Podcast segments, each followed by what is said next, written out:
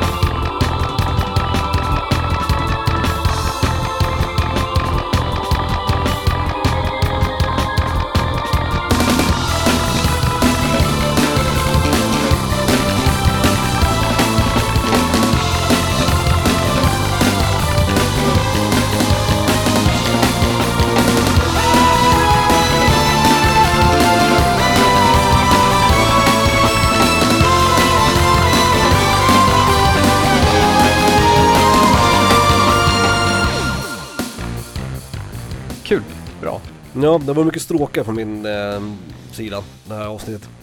Så jag tänkte vi, vi bryter av med lite klassisk JRPG-nonsens.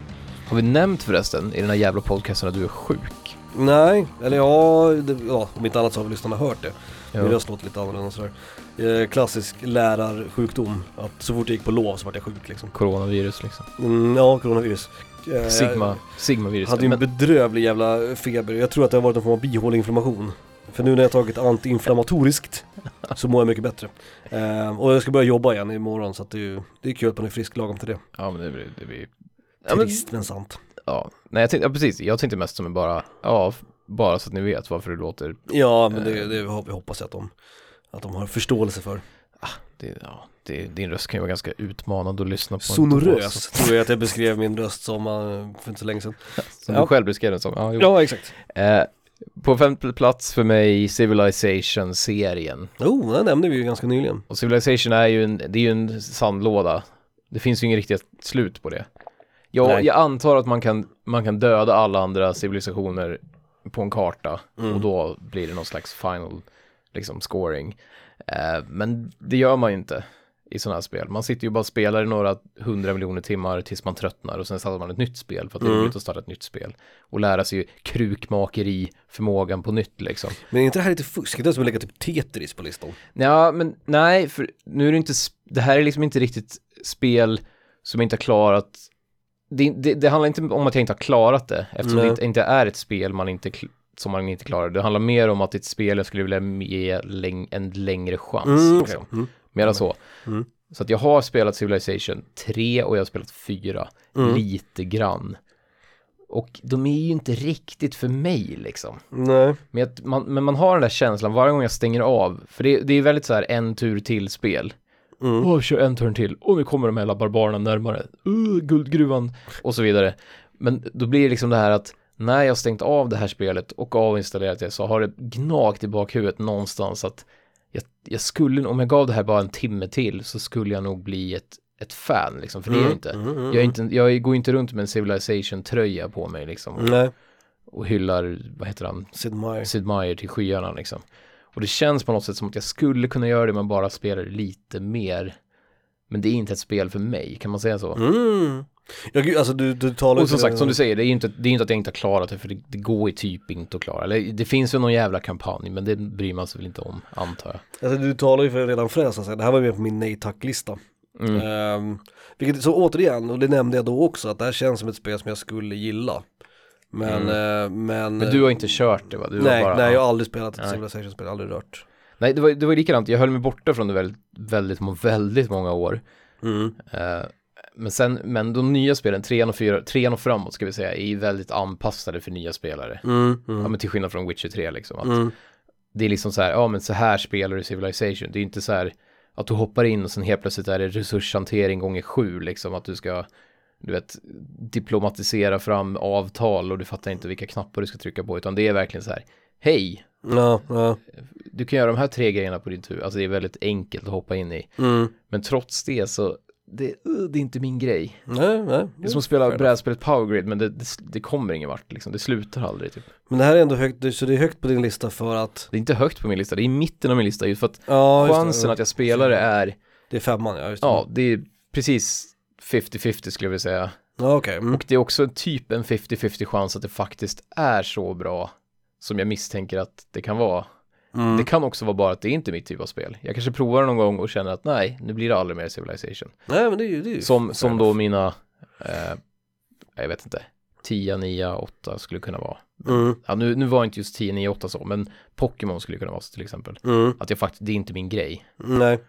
Och, ah, mm, Civilization, eh, ett ord med fyra in i, och ett Z liksom, det, nej.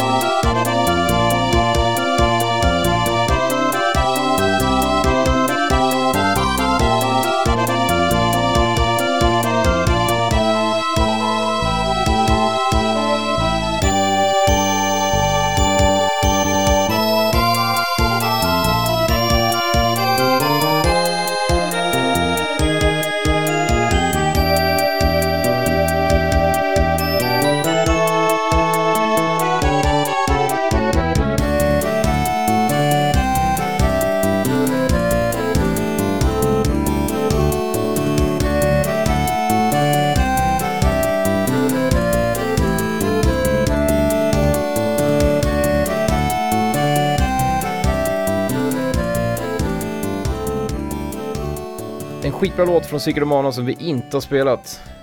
Tell a Strange Tale av Hiroki Kikuta. Kikuta. Det är ett jävla soundtrack det där alltså. Mm. Jag Så tror det var... konstig musik, men väldigt bra musik. Ja, det är väldigt bra. Jag tror att jag... När vi gjorde liksom. vår soundtracklista så tror jag att det där var... Ja, det var med på, det var med på listan i alla fall. Jag kommer inte ihåg om det var högt eller lågt, men jag har för mig att det var på typ sjunde plats eller något där. Ja. Jag älskar det här soundtracket. Ehm, Ja, det finns, det finns mycket. Det, det är ett sånt där soundtrack som jag, jag lyssnar ibland på några låtar hit och dit och så hittar jag alltid någon ny liksom som jag tänker, fan det här är bra. Mm. Och det här var en sån som jag tänkte, fan att inte spela den här Ja, liksom. bra val. Tack. Eh, vad fan är vi någonstans? Min plats med fyra. Eh, ja, vi, vi, ja, vi borde väl, höll på att säga, vi är redan ombord i JRPG-tåget. Så vi, vi fortsätter väl och tuffar vidare till nästa eh, liksom, installation i JRPG som Mattias inte har klarat av. Eh, det här är det första Grandia Mm. till Playstation 1. Eh, den största anledningen till att jag inte klarade det var faktiskt att jag ägde det aldrig. Utan jag lånade det av vår gemensamma vän Erik. Eh, jag lånade det här till Playstation. Eh, och jag tyckte att det var skitkul. Men av någon anledning sen så lämnade jag tillbaks det innan jag klarade det. Det var inte att Erik liksom krävde tillbaka utan det var, jag vet inte vad det var. Ja. Så att jag klarade, jag klarade det. Men jag kommer ihåg att jag var liksom precis i slutet på det. Och det gnagde mig länge att jag aldrig klarade det. Och att jag kommer ihåg att jag pratade med Erik och sa jag måste få låna Grandia igen. Mm. För att jag vill klara det. Men sen blev det inte av och sen rann det ut i sanden och sen har det aldrig blivit av sen dess. Och sen köpte jag Grandia 2 Mm, till det. Playstation 2. Och det har jag klarat två gånger tror jag. Ehm, och är väl egentligen någonstans ett bättre spel än vad, ehm, vad Grandia är. Jag tror fan att det fick bättre kritik än ettan. Jag kommer inte Jag minns inte, jag får att de, läste de är ganska liknande i alla Mm. fall och liksom fightsystemet är väldigt likt, vilket är ett fantastiskt fightsystem. Ehm, och eh, karaktärerna påminner om varandra och det är liksom, man märker att det är samma liksom skapare av båda spelen. Men eh, det har alltid gnagt mig lite grann, att jag aldrig har klarat första Grandia. Och det är, ett, det är faktiskt ett JRPG som jag skulle vilja ge en chans. Och när man tittar på det också, jag har tittat på det sedan i efterhand, jag tror till och med att jag provade lagligt såklart, eh, på en emulator, laglig sådan såklart. laglig emulator. Eh, en laglig emulator eh, och pro- och provade igen, men där var det något fel. Det var något som gjorde att inte filen funkade, tror jag, Ja. på ett väldigt lagligt sätt. Och eh, så det blev aldrig av att jag spelade det där heller. Men det är så här, för det är ju den här typen av RPG, du vet, Breath of Fire 3, Alundra-eran liksom. Lite, lite lättare. Ja, lättare och de ser väldigt fina ut. Alltså Ja. det är fortfarande som Super Nintendo, fast det är på Playstation liksom. Ja, precis. Färgglada och Ja, lätt- 2D lite och allt det här liksom. Ja. Så det, det är som sagt, det har alltid gnagt mig lite grann att jag aldrig har klarat det. Och jag tänker mig faktiskt nu, jag tror inte att Erik har kvar det. Men vi ska ju åka, till- åka till honom ganska snart, han bor i Eskilstuna. Mm. Ehm, om, om han har det, så ska jag, fan, ska jag fan försöka låna det. För jag tror att visst kan man spela Playstation 1 på PS3, den PS3 jag har, jag tror det. Skitsamma, jag skulle vilja ge det en chans till. Faktiskt. Ja, ja. Och eftersom jag var så nära och jag kommer ihåg att jag hade så jävla kul med det spelet. Så pass kul att jag köpte Grandia 2 unseen liksom. ja. För att jag gillade Grandia så mycket. Så när jag såg Grandia 2 i spelhyllan på vad det nu var, eh, Tradition eller GameStop eller vad det hette på den tiden. Eh, så köpte jag det liksom, rakt upp och ner. Eh, och det ångrar jag inte alls för det är ett av mina favorit JRPG. Eh, så det är som sagt, det har alltid varit en liten så här, gnagande känsla i min hjärna att jag skulle vilja klara Grandia. Och kompositören till Grandia, vet du vem det är?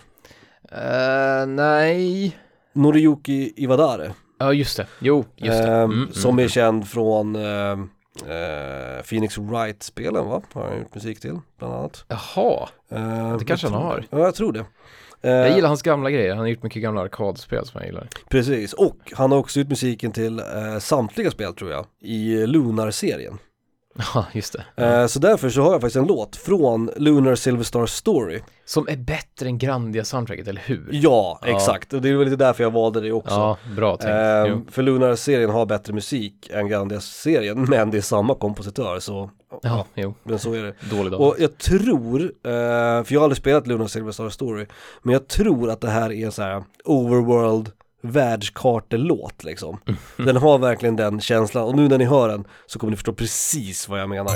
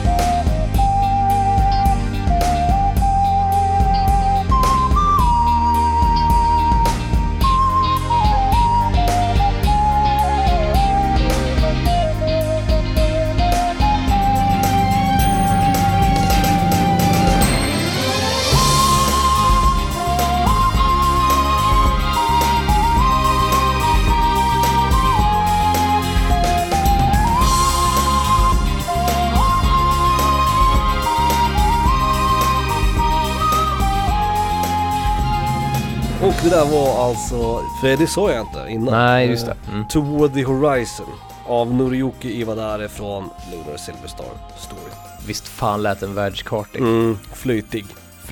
Mycket bra. Det, var, det var ju en riktig flöjt, det tyckte jag var kul. Mm. Dra in någon stackars snubbe i studion där. det är ju alltså Med någon sån här, jag vet inte vad en sån flöjt heter. the Ja. quintessential instrument för en världskartelåt. Det är ju en jävla panflöjt av något slag liksom. Faktiskt. Då vet man att då är man ute och går. Kul, Mm. bra. På plats nummer fyra.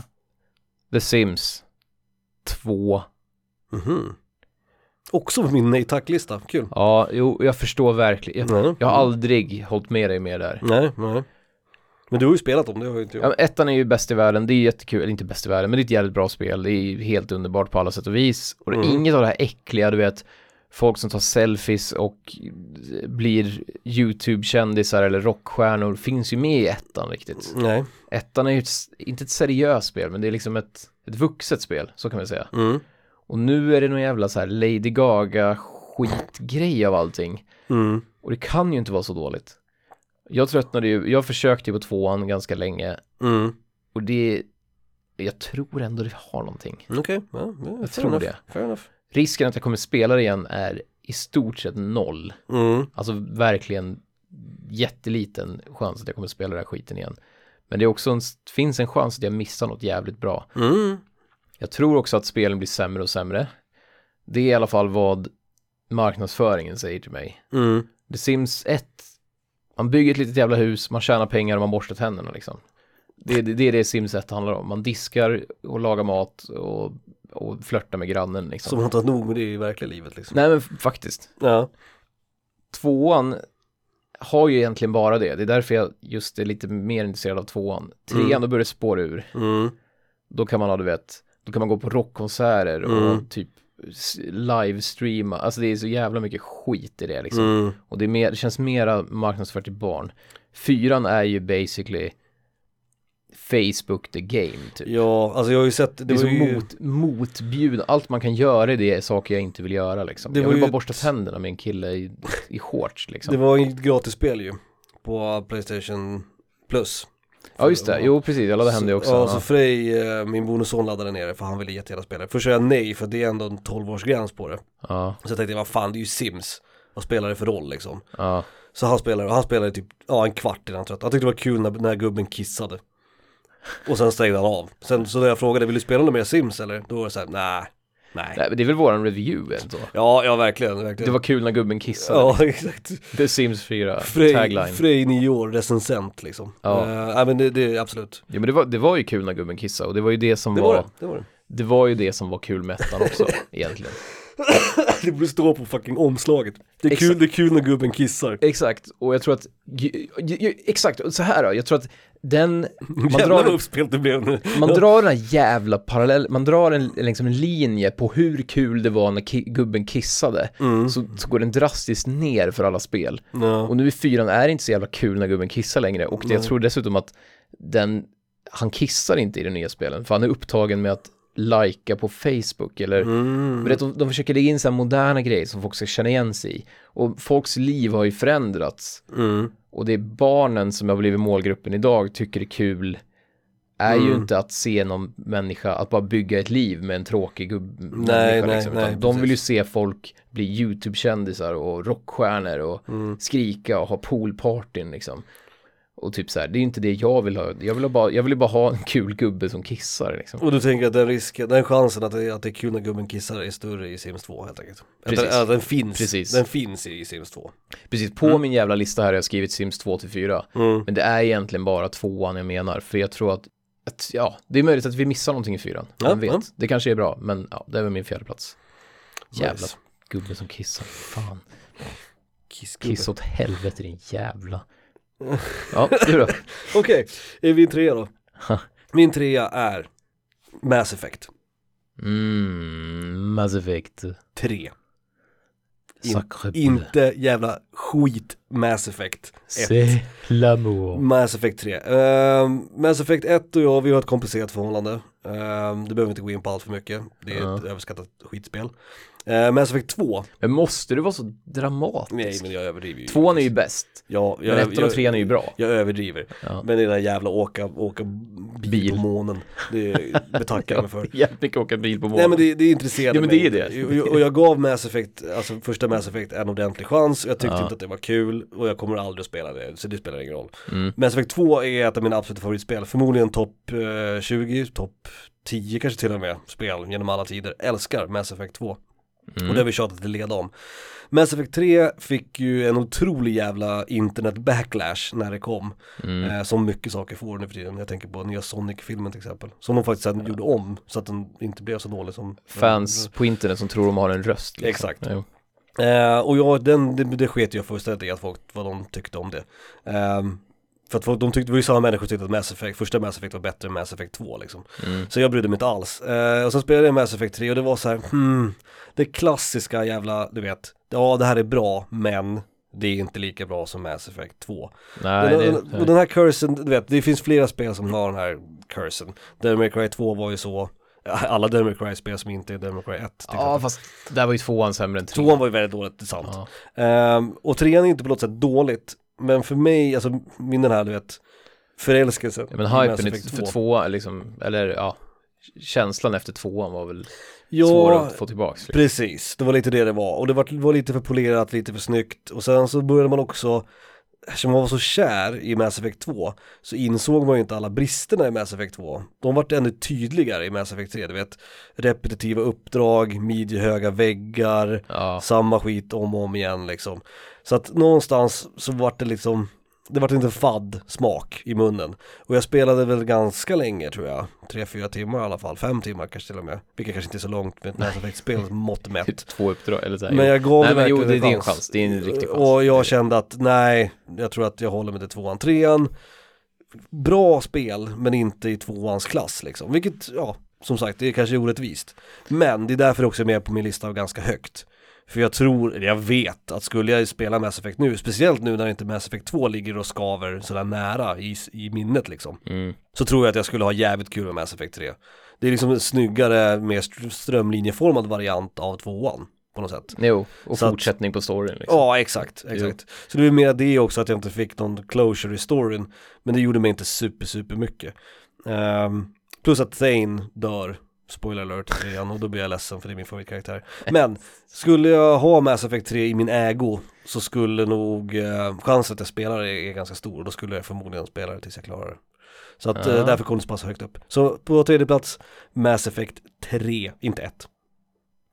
Inte 1. Men eh, okej, jag köper det och jag håller med dig. Mm. Definitivt. Men samtidigt så tänker jag att skillnaden på dem är inte så stor. Du, för det låter på dig som att det verkligen, men, jag, men du, du mildrar det lite efter. Men, men det låter på dig som att liksom, jag tycker inte skillnaden är så stor i två. Alltså, tvåan är väldigt bra. Trean är väldigt bra men mindre bra. Men det, så- det är inte så här som att tvåan är ett fantastiskt spel och trean är lite så här, ja det var väl bra, utan det, det, det ligger ganska nära skulle jag säga. Ja. Hade jag aldrig spelat tvåan hade jag antagligen, hade jag spelat trean först hade det, eller kanske inte hade varit min favorit. Mm.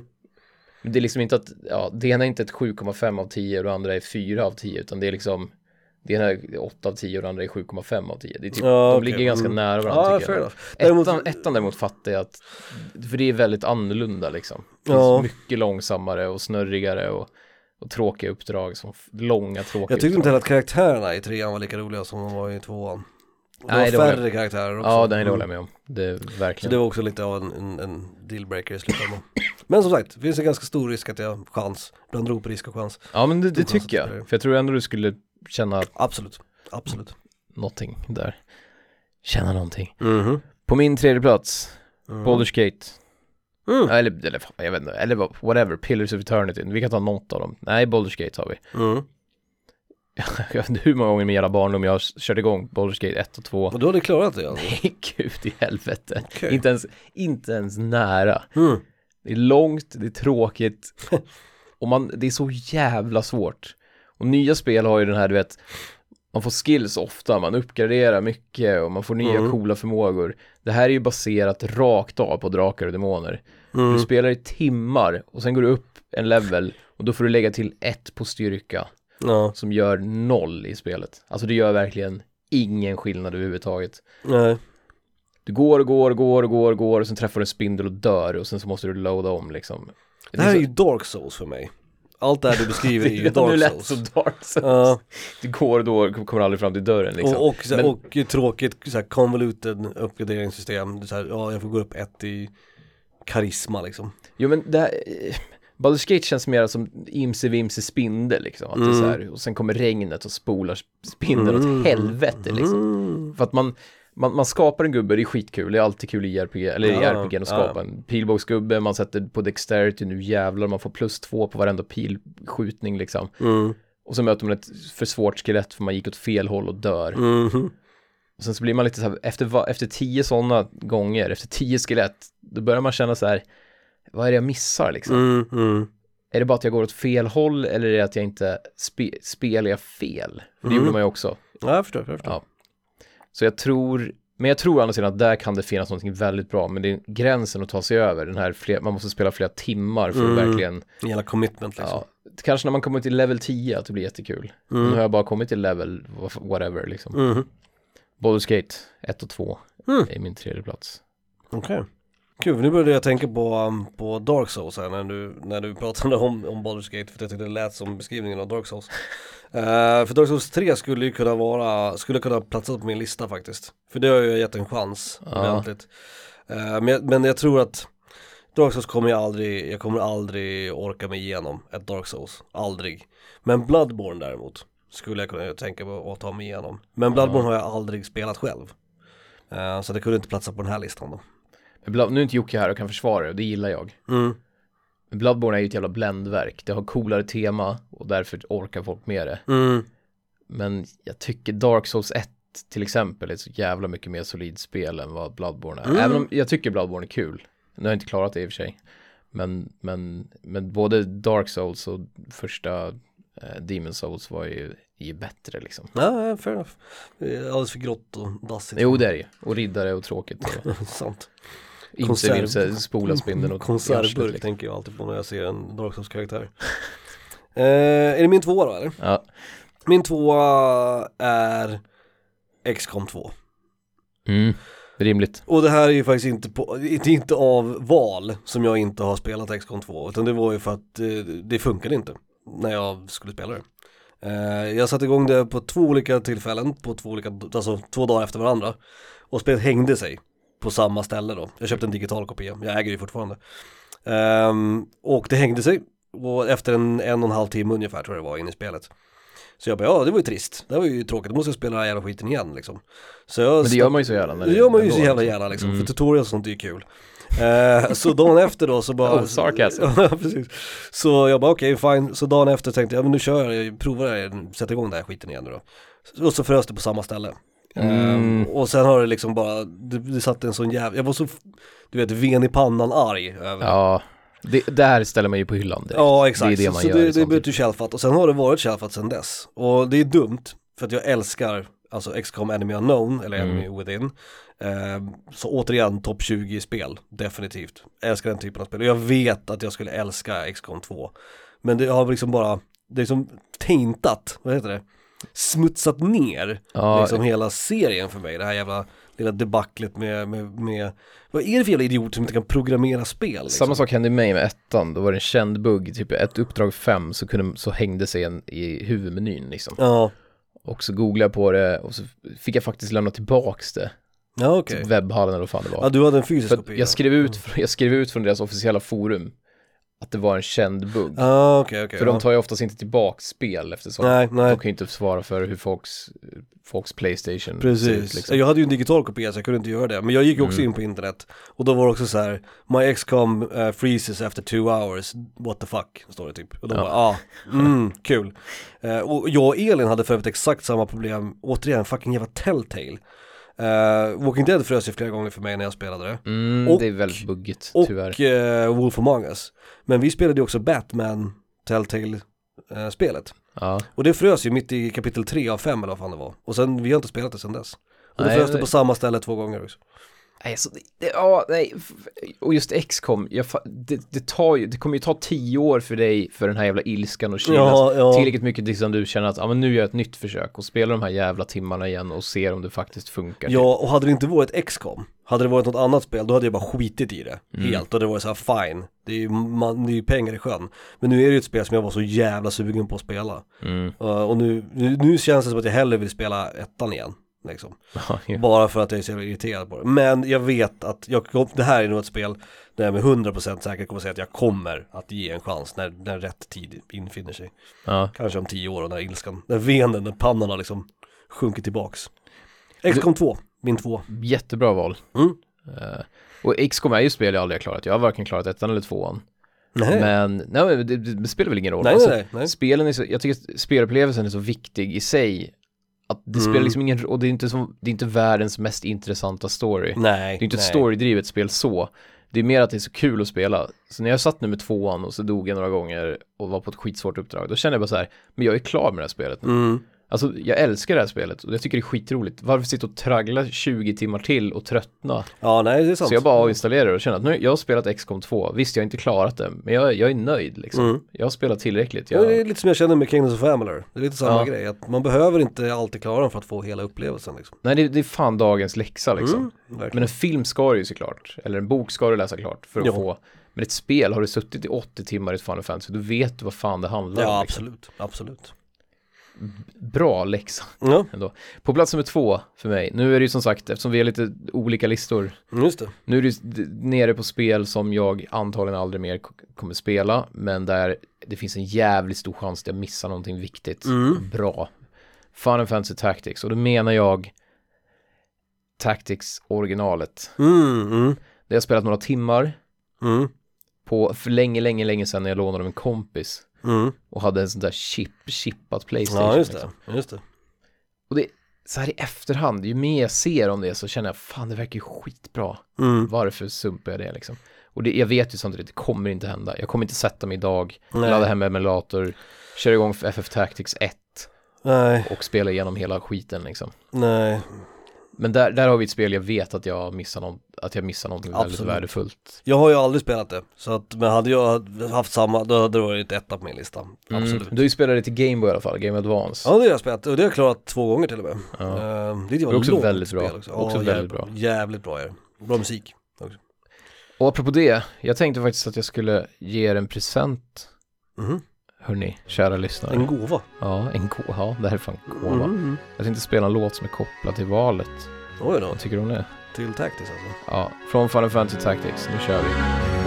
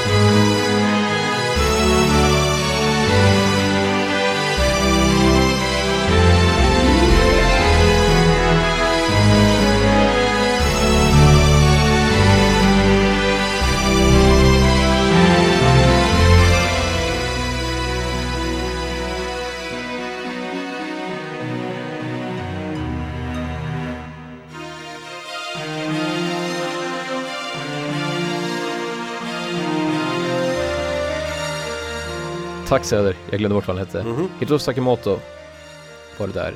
Ovelias Theme. Det är väl allas favoritlåt i Tactics, har jag listat ut enligt, eller av internets kommentarer liksom. Klassiker. Ja, eh, ska vi köra en recap eller? Mm? Eh, jag kan börja den här gången för jag mig att du började för sist. Jag tror inte det, men Ehm. kör nog. Är det så? Spelar väl ingen roll. Kör. Bara. 10. A Link to the Past. Nej, är inte så jävla intresserad. Det blir små recensioner efter varje. 9. Dragon Age Inquisition. Eh, plats nummer 8. Kingdoms of Amalur Reckoning. Plats nummer 7. Legacy of Kane, Soul Reaver. Sexan var Bastion, den jävla Bastion alltså. Sebastian Baltasar Bux. Sebastian Nej, Bastion. Bastion. Nej. Bastion Books.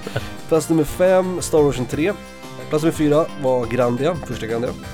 På tredje plats Mass Effect 3 och på andra plats XCOM 2. Ja, bra, bra lista. Mm. Basten Balsabux liksom.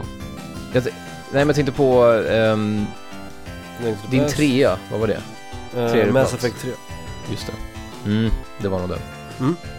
Eh, eftersom du, jag måste hela tiden tänka att du, din lista är tvärtom. Ja, precis. Okej, på plats nummer 10, The Witcher 3. Två weapon wheels samtidigt typ. Plats nummer 9, Psychonauts. Plattform, svårt. Plats nummer 8, Knights of the Old Republic. Jag sa nog aldrig det, jag sa nog bara Kotor. Ja, men nu kom, I förra avsnittet, så nu kommer väl då, för er som inte visste vad det var för spel. Just det. På sjunde plats, Pokémon, eh, röd och blå tänker jag främst så, fast jag hade gul ett tag. På sjätte plats, Metal Gear, fortsättningen, eh, alltså fyra år framåt. Mhm. På femte plats Civilization. På fjärde plats The Sims 2. För jag tror inte de andra är bra. Mhm. Men de Det är kul när gubben kissar. Exakt. Mhm. Antagligen inte. Nej. Plats nummer tre, Baldur's Gate. Plats nummer två, Final Fantasy Tactics. Alright. Mm. Jag har suttit och funderat lite på vad din etta kan vara. Eh, jag har faktiskt ingen, jag har ingen gissning ens faktiskt. Ja, nej. Vi kommer tillbaks till Game- Gameboy-grejen där. Sen är det en massa grejer som jag, jag bara förutsatt att du har klarat. Baldur's Gate till exempel hade jag alltid förutsatt att du har klarat liksom. Mm. Ehm, och något annat som du nämnde också som jag tänkte Nej men man, jag har ju spelat det så många timmar. Jag har ju kört igång det från början typ 10-15 gånger. mm. Och spelat några timmar varje gång. Mm. Eh, Och pr- provat olika saker och så här. Och sen har det gått något år som har, så att det liksom, det känns ju som att jag spelat det hela min barndom. Ja, ja visst, visst. Men jag har ju liksom aldrig kommit långt i det. Det var XCOM också jag tänkte på, just det. Ja, det var Ehm, jättebra val. Ja, min plats nummer ett. Eh, ja, det är ju det sjukaste valet på min lista. Um, Och det här, vänta nu, nu vill jag påminna mig själv och kanske någon dum lyssnare. Mm. Din plats nummer ett är alltså spel du vill Mm. mest. Det är det störst chans Chans. att jag kommer att klara innan jag dör. Ah, Okej. Mm. Eh, och eh, det är ett spel som jag tror att det är på min topp 10 spel genom alla tider. Åh nej. Om inte annat så är det på topp 15 i alla fall. Åh nej. Som jag, all, jag har aldrig klarat det här. Du borde nästan kunna lista ut vad det är. Jag har spelat det två gånger eh, ordentligt. Eh, första gången jag spelade det så gjorde jag det eh, naturellt så att säga. Eh, och då kommer jag inte ihåg varför jag inte klarade det, det minns jag inte, men jag var precis i slutet av det. Andra gången jag spelade det så var det fullt lagligt på en emulator. Eh, och då var det fel i emulatorn som gjorde att jag inte kunde klara det, då kom jag lite mer än halvvägs. Och sen startade jag det en gång till i emulatorn och sen inte spelat något mer. Så jag spelade tre gånger. En gång nästan till slutet, en gång till lite längre i mitten och en gång kanske fem timmar in. Eh, Har du någon aning om vad det här kan vara? Det jag har två gissningar. Ja. Jag gissar på Breath of Fire 3 och Xenogears gissar jag på. Breath of Fire 3 har jag klarat fyra gånger, fem gånger tror jag. Mhm. Xenogears då? Och Xenogears är ju en vansinnig gissning från din sida. För Ja, för det har vi kört typ en gång. Nej, det är ju, du har helt rätt. Det är Xenogears. Jaha. Det är Xenogears. Uh, jag lånade det av, eh, återigen, vår gemensamma vän Erik. Visst var det han som ägde det? Mm.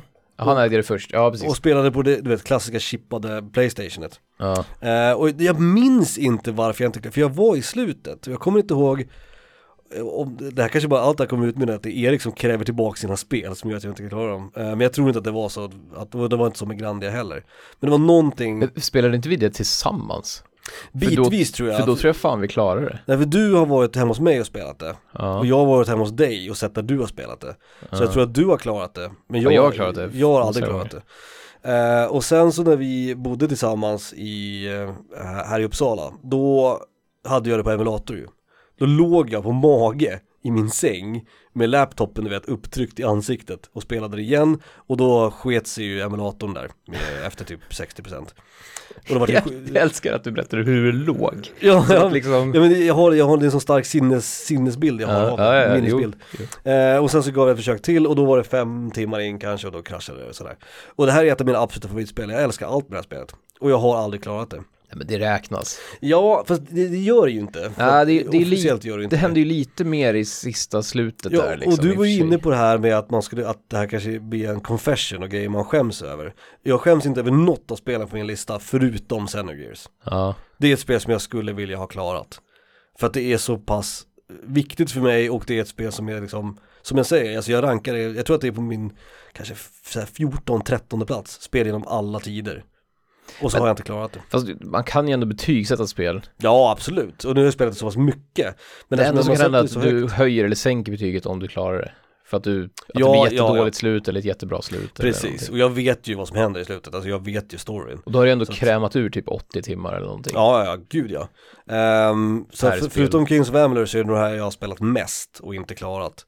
Ehm, och jag, kom, får jag tassarna på det här på något sätt, det är ju svårt att få tag på Xenogears om man Alltså, det inte ligger gör hyllan, om du kollar upp i hyllan där så ligger det ju där. Ja men det är ju inte en laglig emulator eller på att säga. Jaha. Eller vadå? Okej, dörren var stängd. Ja. I, I skåpet där längst upp så ligger det ju fan. Jaha, Du men, men, men det är väl en japansk utgåva? Nej, nej, nej. Eller jo, jo, du måste, men du kan köra in det i datorn och köra emulator. Ja, du precis. kör med CD-skiva liksom. Ja okej, det kanske är det jag Så får kan du göra. lika gärna ladda hem det i och för sig. Ja det är sant, lagligt. Ehm, så att, ja men i och för sig, det kanske skulle ge en chans. För det, det kommer jag verkligen att spela. Det vet jag att jag kommer göra. Som säger jag älskar det spelet och jag tänker på det ganska ofta. Mm. Och på de senaste listorna nu så har Xenogears varit med lite här och där. Så jag tror att det har varit extra liksom in the forefront of my mind Mm, på grund av mm. det. Eh, och vi vet ju alla vem det är. Det är Yasunori Mitsuda och sådär. Ja. Men vi har spelat så jävla mycket musik av honom. Mhm. Det har vi. Så jag gjorde lite research på honom och tittade lite vad han gjort för andra soundtracks och sådär. Och det fanns en del grejer. Men sen såg jag att han är ju också sound designer och gör massa arrangements till massa olika spel, vilket jag tyckte var spännande. Ja. Ehm, och då såg jag att eh, ett spel som, eller en spelserie som han har varit sound designer till, det är Romancing Saga-serien. Mhm. Och det är ju en serie som vi inte pratar så mycket om, jag har aldrig spelat något av dem, tror jag. Jo, jag har spelat något av dem, trean tror jag att jag har spelat, Romancing Saga. Eh, han som gjort musiken till de spelen heter Kenji Ito. Ja, jättebra. Eh, och jag känner igen hans namn, jag vet inte, kommer inte ihåg vad han har gjort mer nu. Men jag började i alla fall lyssna på soundtracket till olika Romancing Saga-spel. Lyssnade igenom eh, Romancing Saga 2 eh, och hittade en fightlåt som var klassisk JRPG fightlåt. Och jag tänkte det är skitbra att avsluta eh, listan med det och där vi pratar om Xenogears och den erans JRPG'n. Så från Romancing Saga 2 av Kenji Ito, Yasunori Mitsuda är sound designer. Eh, låten heter Battle with Kujinshi.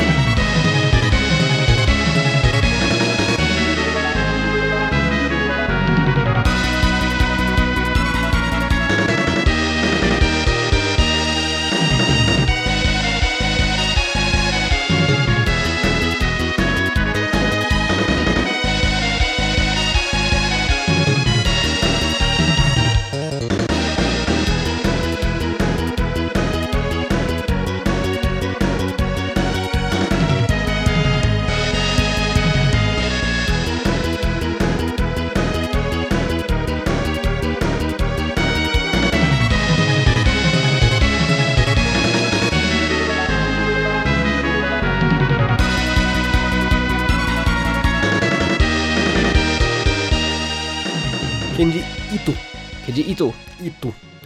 Han har gjort till Sword of Mana ser jag nu. Jag googlar faktiskt på honom. Jaha. Kul. Mm. Alltså uppföljaren då, eller ja, mm, uppföljaren på Secret of Mana. Mm, mm, mm. Eller en av uppföljarna, ska man väl säga.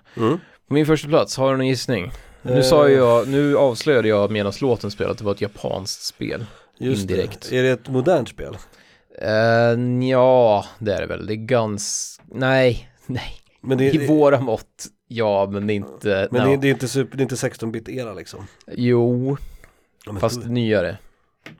fast Vilken nya. jävla ledtråd. Skitsamma. Spelet är exklusivt för Game Boy Advance, det är Mother 3. Jaha, ja okej. Mm. Helvete vad bra det verkar. Mamma 3. Jag har det, ligger i hyllan. Mm. Eller det ligger i mitt jävla Game Boy Advance, för det är liksom det enda jag får för mig att jag skulle vilja spela. Mm. Spelat en timme. Mm. Det Mm. blir nog inget Mother 3. Nej. För precis som vi var inne på i början av listan, eller början av avsnittet, Mm. när fan tar man upp sitt jävla Game Boy Advance Nej, liksom. nej. Men det är ju det spelet jag tror är bäst av alla på min lista, Mm. egentligen. Som du borde spela liksom. Ja, jag tror det är det, det är av de här spelen som kommer vara mest att jag kommer tjata på dig efteråt. Alltså du måste spela det. Jag vet, Mm, att, jag, vet mm. att du, jag vet att det är svårt att ta upp Game Boy, men alltså du måste verkligen spela det. Det är så jävla bra. Mm, Det är Mother 3 liksom. Mm. Jävla skitspel. Mhm, mhm. Jag ångrar att jag köpte, jag ångrar dagen jag köpte den där skiten på liksom. Rue the day, ja. Mm. Okej, ja ja. men Finns det ju inte här, bra. men man, man får slänga upp en, man får slänga upp sina pengar på Ebay liksom. För Ja. att det släpptes aldrig i Europa. Huh. Ja, men det Ja. hade, jag hade kunnat gissa det här tror jag, för jag vet att du har pratat om det här förut också och det var då, då vi började prata om det här med att det är så jävla svårt att spela Gameboy-spel liksom. Mm. För att om man, om man nu ändå har tid att sitta och spela, då gör man ju det på tvn. Men vilka jävla guldklimpar det finns på Game Advance. Ja det gör JRPG-mässigt liksom. det gör det absolut. Och Final Fantasy Tactics som du har, det skulle ju vara mitt nästa så här. Skulle jag nu ta upp det och klara Mother 3 som inte kommer hända, Mm, då skulle jag ringa upp dig dagen efter och säga, kunde inte jag få låna FF Tactics Mm. igen? Eller Tactics Advance mm. och köra igenom och testa och faktiskt ta mig igenom det liksom. Men jag har ju faktiskt eh, Castlevania, Circle of the Moon och Mm. Metroid Fusion har jag ändå klarat, det var förra året tror jag, så jag faktiskt spelade båda dem. Och sen har jag med mig Gameboy på resorna och kör Rock'n'Racing Racing och Super Mario och sådär liksom. Så att eh, jag använder ju ändå mitt Gameboy hyfsat mycket. Ja. Men det är en jävla commitment med ett RPG, alltså med ett långt spel. Ja, liksom. för då ska du, säg att man sitter på, en- säg att man sitter på en lång tågresa, Mm. fem timmar till Sundsvall eller vad fan det tar liksom. Mm. Det är perfekt.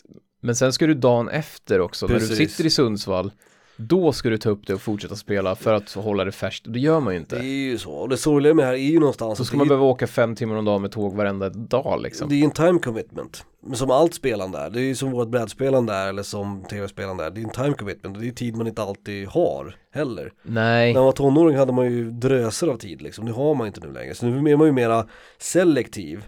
Om man väl, om, du inte har tid att spela, men då spelar du nog skit på telefonen liksom, eller något. mm. Eller Bara spela något som man tid. kan stänga av när fan man vill liksom. Ja, sitta och vänta på bussen liksom.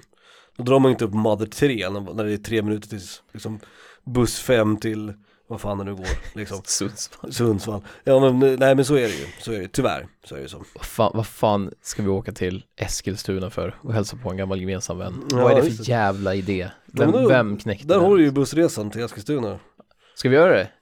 Ska vi ta fram, var- ska vi ta med varsitt Game Advance? Ja, ja Och så jag, kör kan, vi. jag kan ta med mig Fast Game du vet att det är typ en timme till Eskilstuna? Ja det är sant. Det är sant. Det, det är pendeltåget och sen byter man till ett annat pendeltåg. Kan man inte koppla ihop SP-arna på något sätt? Vi skulle kunna spela Rock'n'Racing Racing. Vi kör Rock'n'Racing. Racing. Mm. Nej, jag måste nog ha en kassett också. Jag har ju inte den. Ja så är det kanske. Men annars är ju det, Ja. annars är det taget. Ja. Det är ju det vi gör. Har du Mario Kart? Advance? Eh, jag tror inte det. det Jag tror jag jag lånade ditt sist. Ja, trist. Vi, Ah, ko- vi kollar upp det här. Det gör vi. Vi har också, det var du som konstaterade att nästa vecka, nej näst nästa vecka, när nästa avsnitt släpps, på dagen. Nej, det är när det här avsnittet släpps. Jaha, Det är nu, den här Jaha. tisdagen när ni hör det, ja. grattis oss då. Precis, den här tisdagen när ni hör det här som då borde, om ni lyssnar på det på tisdagen. Men eh, datumet det här avsnittet läggs upp om Gud vill, inshallah, på grund av, du vet, Mm. eh, Felix till att Det börja med. jävla imshallah. Tåg, SJ eh, och eh, vad heter de? Alltså. Squarespace. Eh, så ska det här avsnittet Bredbandskollen tror det här jag. avsnittet ska upp på tisdag, som är den 25 februari 2020. Mm. Det som är intressant med det, för er kalenderbitare där ute, är att den 25 februari 2016 lades vårt första avsnitt upp. Vilket då i teorin då betyder att sista bossen tisdag den 25 februari 2020 firar fyra år. På det är, dagen, det är ja, kul. det är hurra till oss och det är du vet konfetti och sådana där party För er jävla jubileumsnördar Precis. liksom. Så vi tänkte att vi skulle ha gjort något speciellt men vi orkade inte, eller vi, vi kände inte att så jävla mycket det inte var värt liksom Nej, det- fira, det är mer- oss själva Det är liksom. mer en kul grej att nämna och när vi Mm. har galna idéer på galna avsnitt då kan vi skylla på någon form av jubileum. Det är väl mer så vi brukar jobba. Och nu har vi en bra idé, Ja, en väldigt bra idé. Ett, ett frö planterades i min hjärna av min älskade sambo. Eh, som jag och Felix har diskuterat innan Sambo, det är så äckligt ord. min flickvän då. Ja, gör det. Eh, min käresta.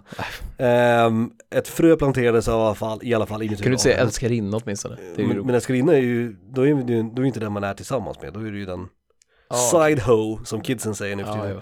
ja. Eh, som jag inte tror är politiskt korrekt. Men, eh, jo, det här fröet, skitsamma, planterades i hjärnan. Jag pratade med Felix och vi diskuterade innan avsnittet drog igång att vi har en ganska rolig idé till nästa avsnitt. Mm. Som då får bli våran present till er för att ni förhoppningsvis har hängt med i fyra år. Och har ni inte varit trogna lyssnare från början då får ni väl ändå ta en del av kakan. Vi har ju ofta, Tårtan. nu, nu försöker jag hålla det här lite hemligt då så vi får se. Mm. Men nästa avsnitt kan du nog inte lyssna på om du styr en ubåt samtidigt, Nej, kanske. så skulle man kunna säga. Och sen också, vi har ju lekt så jävla mycket. Så vi tänker att det är dags att ni får vara med och vara Mm. lite mer engagerade i avsnittet liksom. Ni kommer det? behöva vara lite aktiva, Ja, så att säga. Så att det kanske är en bra idé när nästa avsnitt släpps. Eh, att man inte sitter på bussen eller sitter på vägen till jobbet eller att man sitter och bajsar med hörlurar i eller vad nu än gör. Utan man kanske till och med eh, samlar några vänner. Kanske. ja det kan man också göra. och, ja, lyssna på det, göra. och lyssna på det högt. Tänk, ehm, vad fan heter det, som går på Sveriges Radio och har gått i hundra år. Musikkrysset, kommer du ihåg det? Med, vad heter han? nu kommer tro folk tror att det är ett, ett musikquiz. Ja men det är det ju inte alls, men det alltså principen att man samlas kring radion. Du menar som så? man gjorde ja. på 50 och 60-talet liksom. Jo, verkligen. Eh, eller tidigare det, innan, innan tvn kom. Så att ni har det i åtanke i alla fall. Vi kan komma med en fair warning också när det avsnittet släpps, alltså i början av det Ja, vi säger till i början liksom. Mhm, mhm. Men eh, som sagt, det, det är ni som kommer få jobba, inte vi. Så kan vi säga. Mm. Det blir en fin present ja, faktiskt. Ja, Kul att få ge någonting också istället för att bara ta och ta som vi, som vi sysslar med. På och vi gör ju det här för att vi inte har någonting emot det. Mm, så är det. Alls. Alls. Puss.